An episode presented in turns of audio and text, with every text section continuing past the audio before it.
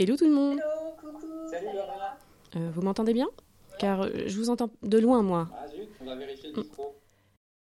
Cette scène, tous ceux qui pratiquent le télétravail l'ont déjà vécu au moins une fois.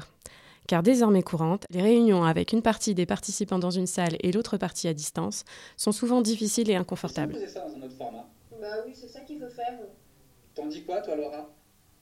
J'ai du mal à suivre en fait. Louis Vareille, réuniologue, fondateur de l'école internationale de réuniologie, parle ainsi de réunions asymétriques. Comment les rééquilibrer Comment gagner en efficacité On en discute avec lui. Bienvenue dans SOS Réunion, le podcast Bruno qui vous aide à rendre les réunions plus organisées, plus efficaces, plus fun, plus mieux quoi. Moi, c'est Laura Gadouri et j'ai le plaisir de vous accompagner durant toute cette première saison. Bonjour Louis, contente de vous retrouver. Bonjour Laura. Tout d'abord, pour être sûr que l'on parle tous le même langage, qu'entendez-vous par réunion asymétrique? Alors, c'est une proposition que nous avons faite avec une, experte américaine pour qualifier les réunions que d'autres appellent hybrides. En fait, l'idée, c'est que le monde du travail est devenu définitivement hybride, avec pour conséquence une multiplication des formats de réunion, les présentiels, les distanciels.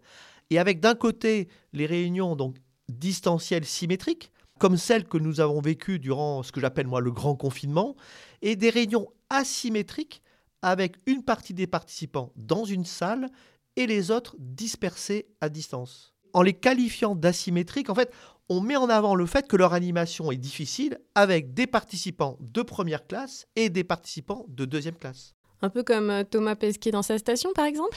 Ah, ah, oui et non. Enfin, ou- oui, car bah, Thomas Pesquet, il est tout seul dans sa station et puis il y a beaucoup de monde au sol. Euh, non, car dans son cas, c'est lui la star. Donc, et toute l'équipe de Kourou se met à son écoute. Et quand vous êtes à distance et que le reste de l'équipe est au siège, vous avez plutôt, vous, le sentiment d'être satellisé. Je crois qu'il nous est tous déjà arrivé de subir une réunion asymétrique. Soucis de connexion, de micros qui ne captent pas tout le monde, de prise de parole compliquée. Comment rendre la chose plus agréable et surtout plus efficace? Alors moi, je pense qu'il y a essentiellement deux éléments. Le premier que vous venez d'évoquer, avec la technologie, une technologie bien utilisée. Je suis parfois catastrophé de voir que des investissements lourds ont été faits et que leur usage est ridicule. Ça- me fait penser, vous savez, à cette scène de, de Pretty Woman, la première scène, durant laquelle on voit Richard Gere incapable de passer la seconde sur sa Ferrari. Heureusement, dans ce cas-là, Julia Roberts est là pour prendre les choses en main. Mais le plus gros point, c'est l'obsession pour les distants. Mais concrètement, on fait comment? Alors moi, je parle des présents et des distants. Euh, Il y a une autre experte anglaise qui parle des roomies et des zoomies. Je trouve ça amusant. Mais en tout cas, vous devez être obsessionnel pour les distants. Vous devez ne penser qu'à eux parce que les présents sont à côté de vous. Ils vous voient, vous les voyez, vous les sentez. Donc, allez au contact des distants. Et donc, vous devez mettre des vitamines dans l'animation. Par exemple, le premier tour de parole où chacun va euh, se présenter ou annoncer où il est, etc., vous allez commencer par les distants. Et de la même façon, à chaque fois qu'il y a une question, une sollicitation, vous allez chercher les distants. Euh, Paul, ton avis là-dessus? Et puis, surtout, il faut veiller au bon comportement des présents. Pas d'aparté, parler dans le micro et regarder la caméra. Dans une expérience précédente, j'animais beaucoup de conférences téléphoniques. Et en fait, pour les personnes qui étaient avec moi au siège, je leur disais parle à la pieuvre. Soyez intentionnellement en train de parler à la pieuvre et ne parlez pas aux gens qui sont dans la salle. Ben, dans une visioconférence, c'est pareil. Parlez à Thomas Pesquet, parlez aux gens qui sont loin. Et il peut même être intéressant de demander à quelqu'un de jouer un rôle, j'appelle ça le régulateur empathique ou bien d'ange gardien. Donc quelqu'un qui est dans la salle et qui est préoccupé par l'expérience que vivent les gens qui sont à distance. Et une personne qui va être autorisée pour réduire les apartés, pour rappeler qu'il faut parler à la caméra, et ainsi de suite. Cette personne va vraiment contribuer à ce que les participants de deuxième classe aient le sentiment d'être quand même considérés. Ok, donc une obsession pour les distants, des vitamines dans l'animation et un ange gardien. Oui. Une dernière astuce avec ça?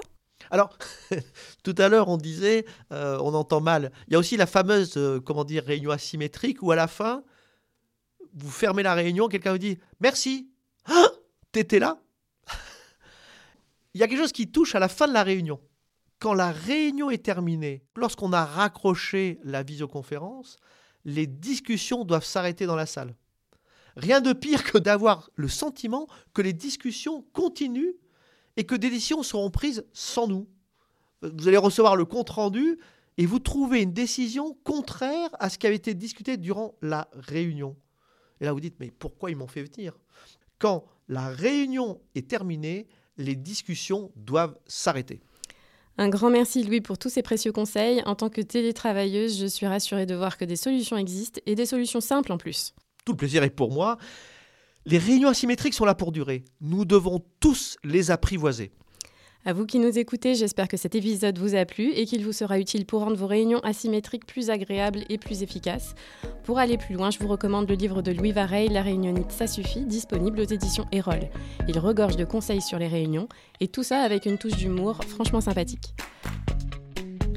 SOS Réunion, c'est fini pour aujourd'hui. J'espère que cet épisode vous a plu et qu'il vous permettra de mieux gérer les réunions asymétriques. Un nouvel épisode sera disponible prochainement. D'ici là, abonnez-vous et n'hésitez pas à nous laisser un commentaire sur les réseaux. À bientôt sur bruno.fr.